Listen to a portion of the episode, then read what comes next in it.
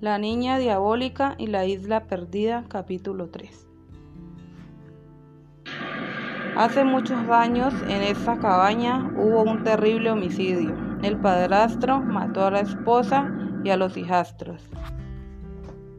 ¿Qué puedo hacer para que descanses en paz y me devuelvas a mi hija? Ya no perteneces a este mundo. Devuélveme a mi hija.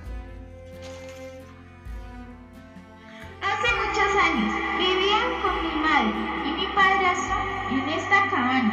Un día él llegó muy enojado, nos encerró en el cuarto y le disparó a mi madre. Luego nos mató a mí, hermano y a mí. En ese momento algo entró en mí y lo maté y quedé atrapada en aquel espejo.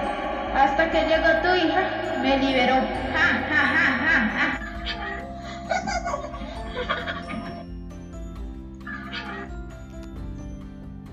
¿Por qué?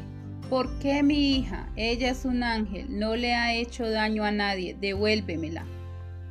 La madre busca un sacerdote que pueda liberar a su hija de aquel espíritu maligno. El sacerdote decide ayudarla. Al llegar a la cabaña, busca dónde fueron los hechos para poder empezar a buscar una solución para esa alma perdida.